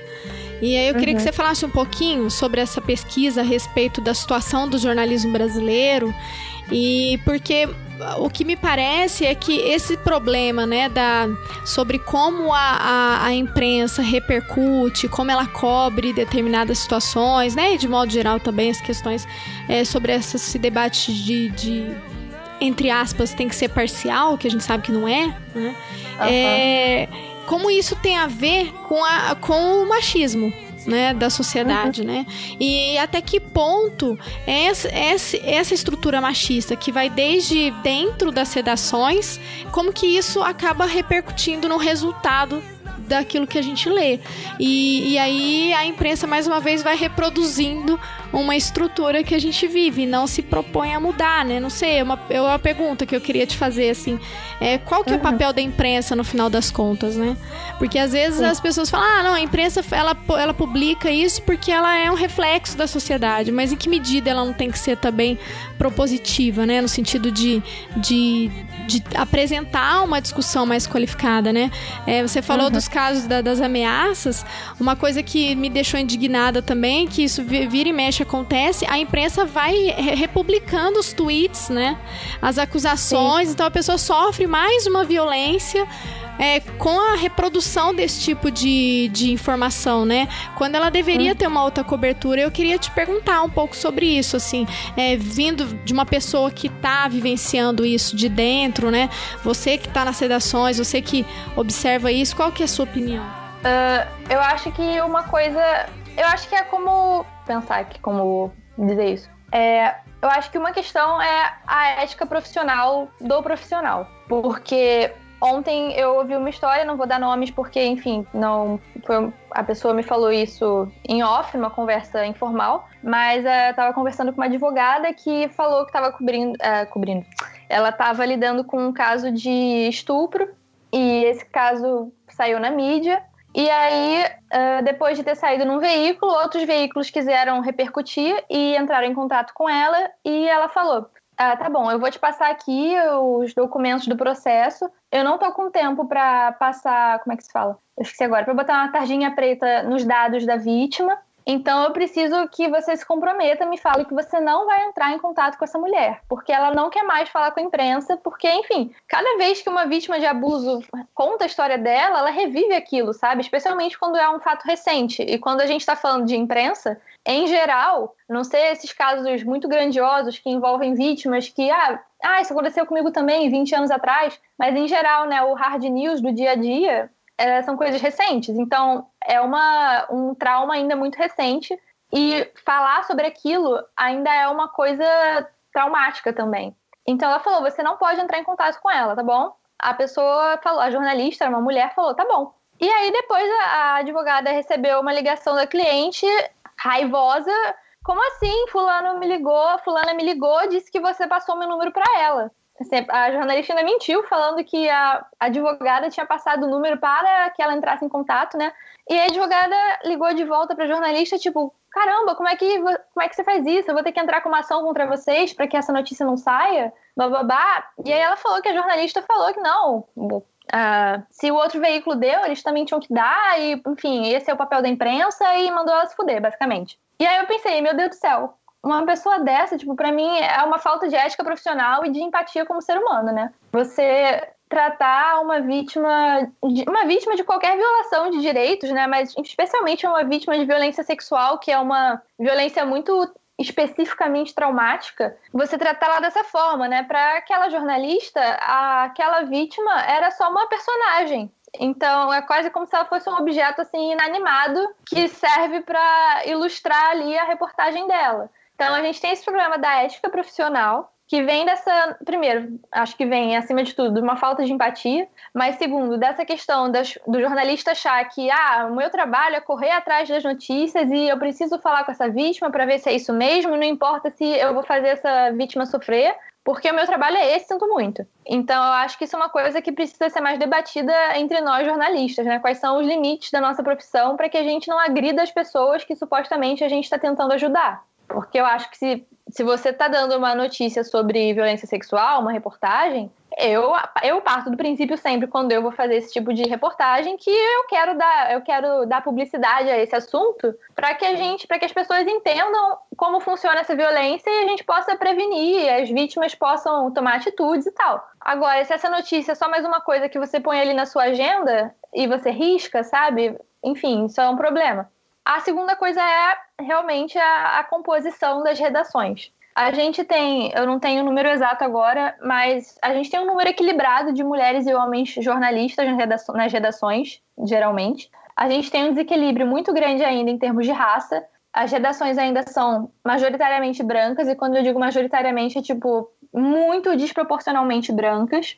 Então, para cobertura de questões de raça, isso é um problema para cobertura em geral, né? Mas enfim. Uh, mas em questões de gênero, a gente costuma ter uma redação bem equilibrada. Agora, quanto mais você sobe na escala de poder, menos mulheres você tem. Então, tem poucas mulheres em posições de poder, de tomar decisão uh, no jornalismo ainda. E, enfim, mas uh, essa pesquisa que eu tinha comentado com vocês, ela se chama Mulheres no Jornalismo Brasileiro, saiu em dezembro de 2017, uma pesquisa da Gênero e Número e da Abrage. E é uma pesquisa que foi feita com 500 jornalistas. E não é um número muito grande, mas enfim, enfim se a gente pensar né, no que jornalistas brasileiros, no universo de jornalistas brasileiras atuantes em redação, acho que pode ser um número representativo. E ela tem resultados, assim, cara, assustadores. Ah, as mulheres falam, mais de 80% falam que já sofreram uma situação de discriminação de gênero na, enquanto jornalistas, e mais de 70% que já viram uma colega, já viram ou souberam de uma colega que foi assediada no ambiente de trabalho, ou seja, na redação. Eu tô, e, eu tô com o arquivo aqui aberto, nossa, assustador. É. E aí tem uma pergunta: alguma vez você recebeu em exercício da sua profissão uma cantada que a deixou desconfortável? E aí Uh, cadê? Eu não tô vendo aqui uh, a resposta total, no, enfim. 70, mas... 70%. E você vê que a primeira. Aí tinha opções tipo quem fez essa cantada que te deixou é, desconfortável. E a maioria, quase 50%, disse que foi um colega, homem. Ou seja, uma pessoa que é um jornalista, que está trabalhando do seu lado. Porque tem também aqui, ah, fonte homem, 36%. Superior homem, 28% quase. Então, assim, a maior parte dessas situações vem de dentro da redação e não de fora. Então, se você está trabalhando num ambiente em que os homens cometem assédio, é claro que para você pautar assédio nesse ambiente é uma coisa difícil, porque você está trabalhando com pessoas que te assediam. Então, são, se, especialmente quando a gente pensa o que eu falei, que em geral as pessoas que estão em cargos de poder dentro das redações são homens e que, enfim, isso é, essa situação de assédio é acobertada nas redações. Tem, eu não sei aqui o número, eu separei, mas enfim, não estou achando agora. A maior parte das redações não tem um, um órgão, não é um órgão, é um setor responsável por receber é, reclamações ou denúncias de assédio, de violência, coisas desse tipo. Cara, como é que o cara que te, te assedia vai achar interessante você dar uma matéria sobre assédio? E como é que essa pessoa, que às vezes é um editor, e muitas vezes uh, no Intercept isso não acontece muito. Acho que comigo nunca aconteceu. Mas em muitos veículos, né, no hard news, na correria, muitas vezes o repórter manda o texto, o editor mexe e o repórter nem vê o texto de novo antes de sair. Então, a, o texto pode estar assinado por fulana de tal, mas às vezes, às vezes não, sempre tem a mão do editor e nem sempre a repórter ou o repórter tem a chance de ver, tipo, ah, você inseriu uma coisa problemática aqui, vamos tirar. Então, o cara que comete assédio, ele pode pegar uma matéria para editar que é sobre assédio e mexer ali, porque para ele, tipo, ah, isso aqui tá exagerado, enfim. E aí acabam saindo essas notícias bizarras do tipo que eu falei da Ariana Grande, né? Ah, suposto assédio de Ariana Grande quando tem lá o vídeo do cara com a mão no peito dela. Então, uh, as redações são um reflexo da sociedade, a sociedade é machista e racista, então a gente tem esse problema. As mulheres estão bem representadas no, em termos numéricos, mas elas sentem ainda que sofrem discriminação, tipo, para conseguir. Uh, é, como é o nome? Uh, uma promoção, promoção no trabalho, né? É, isso, para conseguir uma promoção, ou uh, elas sentem mais dificuldade para trabalhar no esporte, principalmente, né? Teve a campanha no ano passado Deixa Ela Trabalhar, que mulheres jornalistas da área do esporte lançaram, que, cara, essas mulheres, assim, elas sofrem com assédio dentro das redações, porque o esporte ainda é uma área muito machista, né? O futebol, principalmente, que é, eu digo principalmente não por ser mais machista, porque isso eu não sei, mas porque a nossa cobertura maior de esporte é no futebol, né? E você tem poucas mulheres no esporte ainda, tipo, tem menos do que homens, uh, digo, jornalistas cobrindo. E é um ambiente em que as redações são mais machistas e o ambiente, quando a mulher vai pra rua, ela tá no estádio, ela é alvo de cantada, ela é xingada. Então, elas sofrem um assédio muito, muito pesado e muito constante. Uh, então, elas lançaram essa campanha no ano passado e, enfim, eu não sei como tá isso agora, mas até perdi o fio da meada aqui. Mas o ponto é, eu acho que as redações são reflexo da sociedade, mas o jornalismo que a gente produz acaba sendo reflexo também das redações. E mas a questão é, claro, assim, eu, eu não lembro se eu já comentei isso aqui ou se eu falei disso quando a gente ainda não estava gravando, que uh, que eu dividi uma mesa uma vez com uma colega, uma jornalista que falou que não conseguia, isso em 2015, não conseguia pautar nunca nenhuma informação socialmente relevante que tivesse a ver com as mulheres, porque os editores falavam, ah, as mulheres não querem saber de violência doméstica.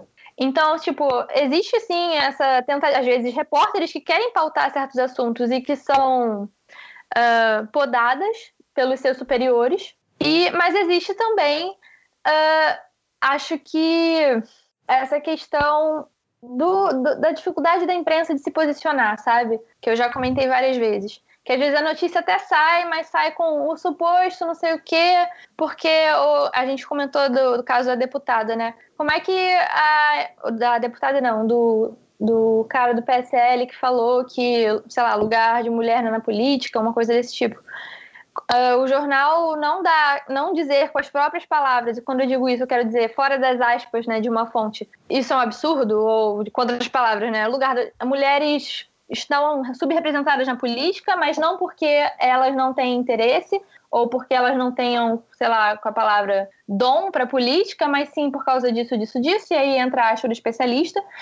Uh, essa falta de posicionamento eu acho que é também não só porque as redações são machistas, mas porque a imprensa tem medo de se posicionar. E eu acredito no jornalismo que se posiciona frente a questões que são, que eu considero, assim, eu digo eu, mas uh, questões que são indiscutíveis, sabe? Direitos humanos são indiscutíveis, uhum. eu acho.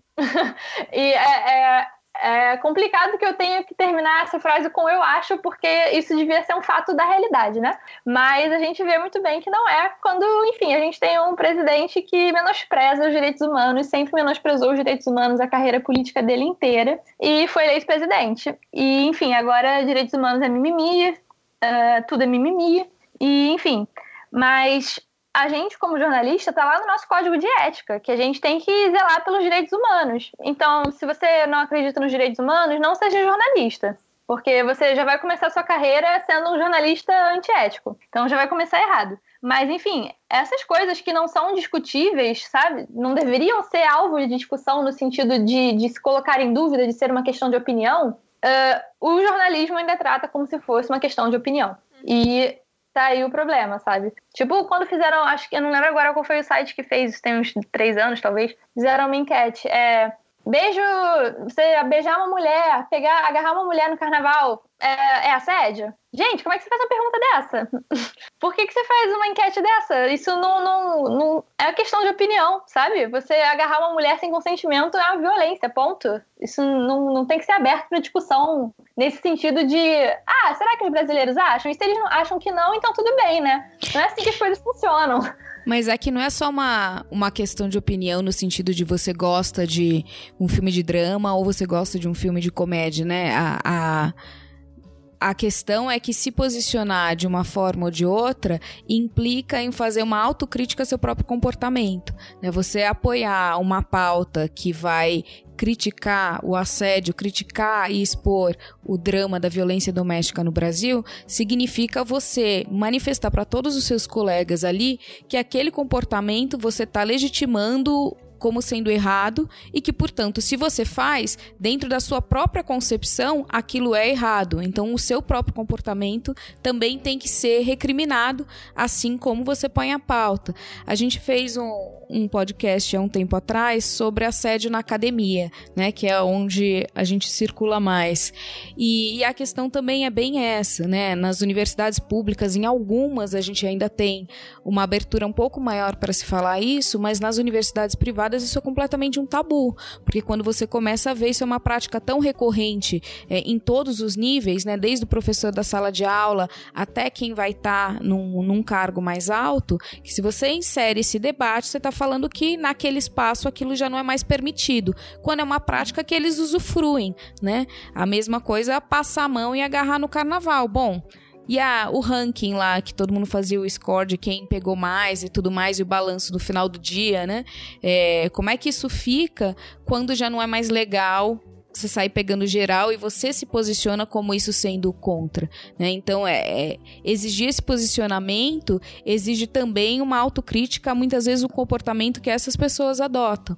E, e acho que talvez por isso seja tão difícil é, a gente conseguir colocar essas pautas em, em jogo e tudo mais, né? E tem também uma que eu acho interessante, eu não leio essas revistas, uh, e quando eu vou, sei lá, cabeleireira, essas coisas, sempre tem tem, né? É isso que tem num cabeleireiro. Vai ter a Caras, a Cláudia, Marie Claire e, e outras aí, sei lá, Capricho, sei lá, mas nem sei quais que existem hoje.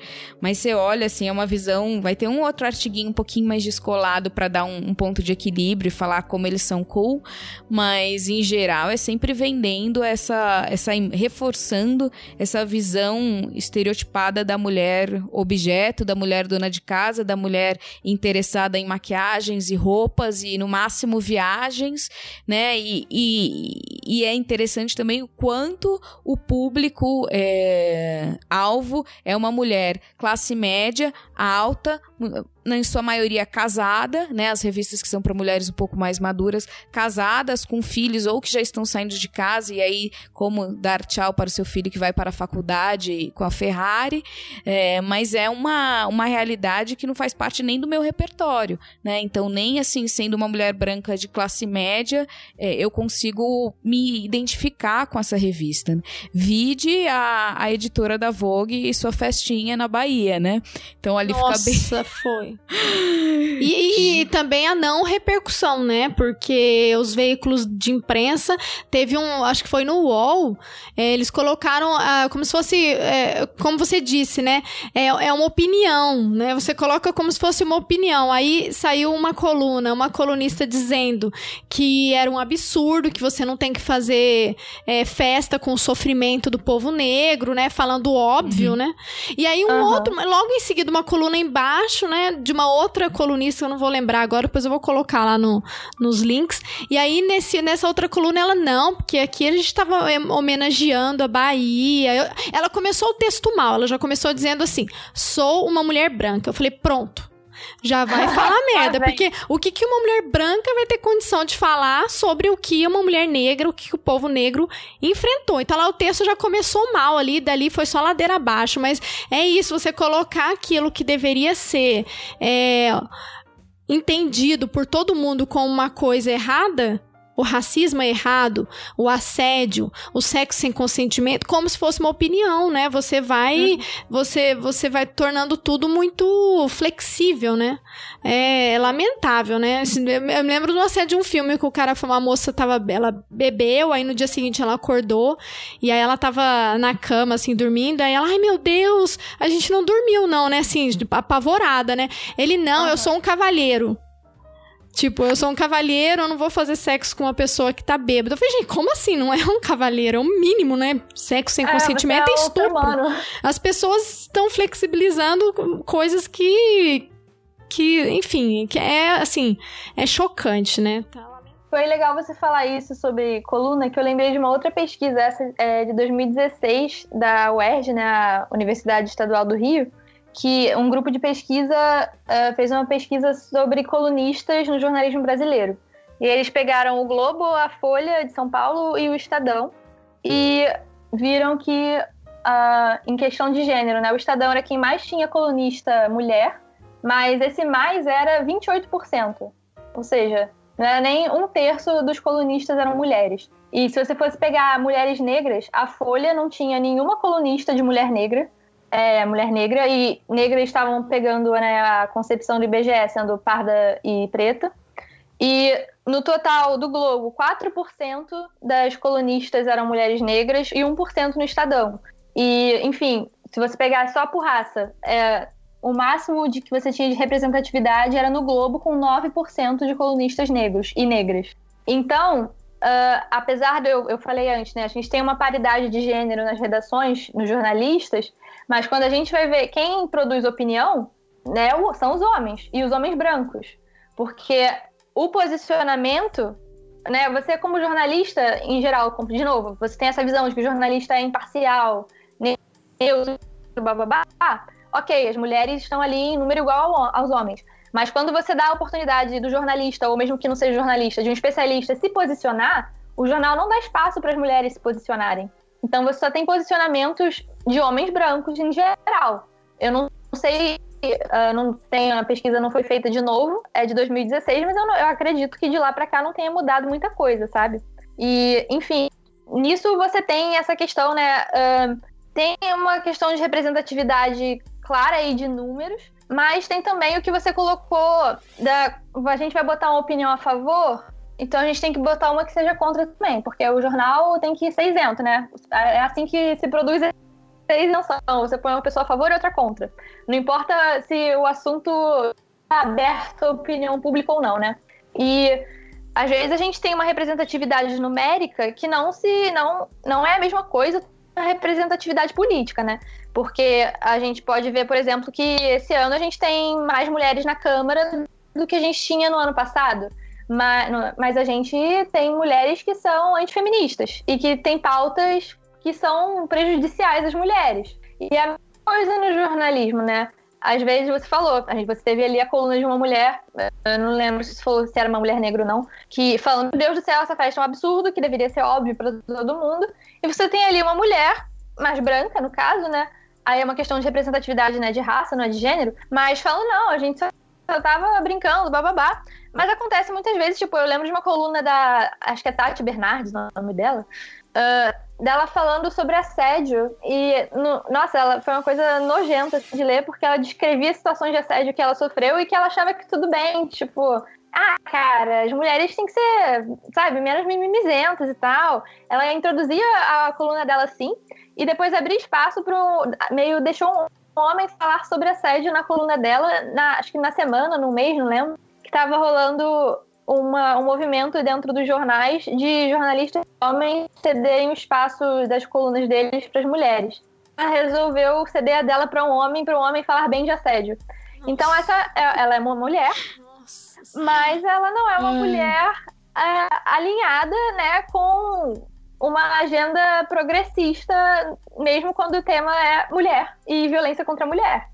Então, enfim, uh, a gente precisa ter nas redações né, não só mais mulheres e mais pessoas negras, a gente precisa de mulheres e pessoas negras que sejam, eu vou usar essa palavra, sensatas. Nem sempre é o caso. É, e também é, tem a ver, já que a gente está falando dessa representatividade dos lugares que ocupam, mesmo que a gente veja um aumento de mulheres editoras e ocupando um cargo mais alto, se você abre uma revista de carros, é só homem, né? Então também tem essa. É, ok, temos meio a meio, mas talvez você vai numa banca, você encontra mais revistas femininas do que masculinas, né? E essas revistas femininas provavelmente é um espaço onde as mulheres ocupam mais. Mas tem essa troca, né? Nas revistas de política política tenha uma presença equilibrada de mulheres nas revistas de carro, de esporte, a gente está lá também, né? Ou a gente fica confinado à revista de culinária, de dieta e, e de moda? Sim, pois é. Essa pesquisa da Gênero e Número falava um pouco sobre isso, não em questão de veículo, uh, mas de editoria, né? Dentro do jornal você pode ter lá, hum, vamos dizer, metade mulheres, metade homens, mas na editoria de política você tem essa, essa paridade? E se eu não me engano, na editoria de política você tinha, mas uh, acho que era esporte, tecnologia e educação, que a maioria era homem. E economia era a única editoria que você tinha um desequilíbrio em que tinha mais mulheres do que homens, que eu achei interessante. Legal, legal Hum. isso. Mas, enfim, é, a gente tem essa questão também. Quem cobre o quê, né? Uhum, uhum. E, enfim, como falou o deputado. Ah, deputado não. Ah, falou lá, senhor querido do PSL, lugar de mulher não é na política. Nem na tecnologia, nem na ciência, nem no esporte, nem na mecânica. Só pra falar de culinária, saúde, né? Como Que é agarrar gente seu faz aqui. homem, né? Uma coisa que eu acho, eu não entendo como ainda existe, é caderno feminino em jornal. Gente, nossa, isso. Pra que, pra que isso, né? Porque são dois problemas aí. Primeiro, você achar que a mulher não se interessa pelo resto do jornal. Sim. Porque, como se o resto fosse o geral e o geral fosse masculino. E você precisa de algo específico pra mulher, porque não, a mulher não quer saber o que está acontecendo na política, ela não quer saber o que está acontecendo na educação, na saúde, ela quer saber a melhor receita de bolo de chocolate. Ela quer saber qual, a, sei lá, a cor que está na moda. Igual aquele Você tem site, esse né? problema. M de mulher, né? Sim, total. E aí você tem esse problema e o- se a gente pensar no contrário, é você também pressupor que o homem não pode estar interessado em moda ou em culinária, enfim. Então, Nem como educar seus filhos, né? Sim. Porque também tem essa agenda de família sempre presente. Sim, total. Então, é um confinamento aos papéis de gênero tradicionais, ainda que no resto do jornal você possa ter, às vezes, uma reportagem sobre violência contra a mulher ou sobre feminismo, mas como é que, né, o- de, de princípio, o jornal editorialmente já está se colocando como um perpetuador da- dessa lógica de gênero, porque ele tem o caderno feminino. É, ocupamos o cotidiano, né? A mulher assassinada, a mulher estuprada, a mulher Exato. assediada. E quando não estamos lá, né, sangrando no cotidiano, a gente vai pro caderno feminino, né? Sim. Bom, é.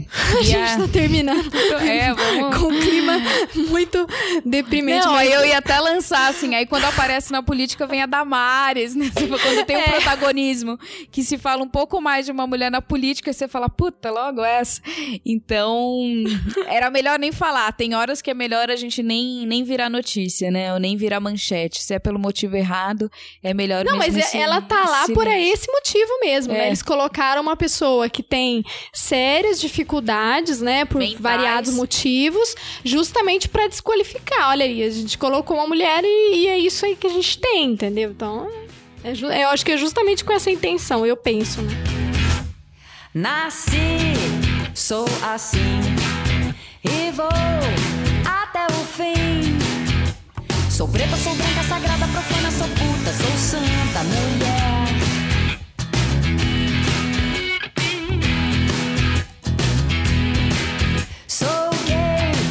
Hétero bi, dandara, mulher de zumbi. Pirata, maldita, maluca, mucama, índia, rainha, cigana, mulher.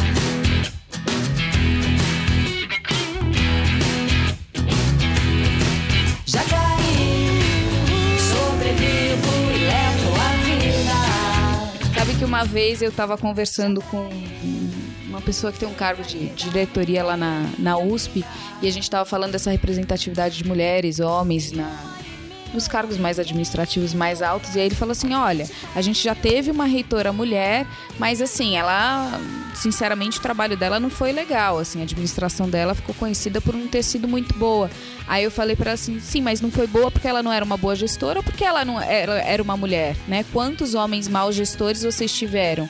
Por que, que você tem que colocar o adjetivo? Bom, já teve uma mulher, mas não deu certo. Então volta um homem porque o homem é a garantia de que vai dar certo. E aí ele Só é- ficou a até gente meio já deu a chance, né? assim, né? Já falou, demos é, oportunidade. Exato. Exato, que tem esse problema, né? Sempre que você consegue ocupar um lugar, é, você tá num holofote e é não só ter que enfrentar todos os desafios de estar ali, mas você tem que se monitorar e se policiar, porque se você cometer qualquer erro, isso vai custar é, não só a sua carreira, mas vai custar esse essa essa oportunidade que foi dada para mulher de estar lá, né? Isso vale em qualquer área, inclusive no no jornalismo. Mas enfim, tem muito pano para manga é, e você nos enche de esperança. Então precisamos de muito mais Brunas por aí. Espero que que venham contratos milionários aí para você também. É... Não só de ativismo vive a mulher, né? Então, nossa, foi foi show, né, Débora?